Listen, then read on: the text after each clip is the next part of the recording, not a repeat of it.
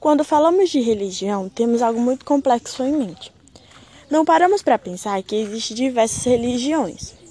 No podcast de hoje, irei falar sobre a religião afro-brasileira. Além do candomblé e da umbanda, as duas religiões afro-brasileiras mais conhecidas, existem ainda outras que possuem um viés afro em sua característica, como a Jurema, também conhecida como Catimbó, e o Xangô.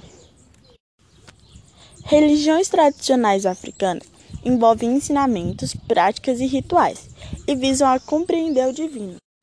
No podcast de hoje foi isso. Eu espero que vocês tenham gostado e entendido mais sobre o assunto.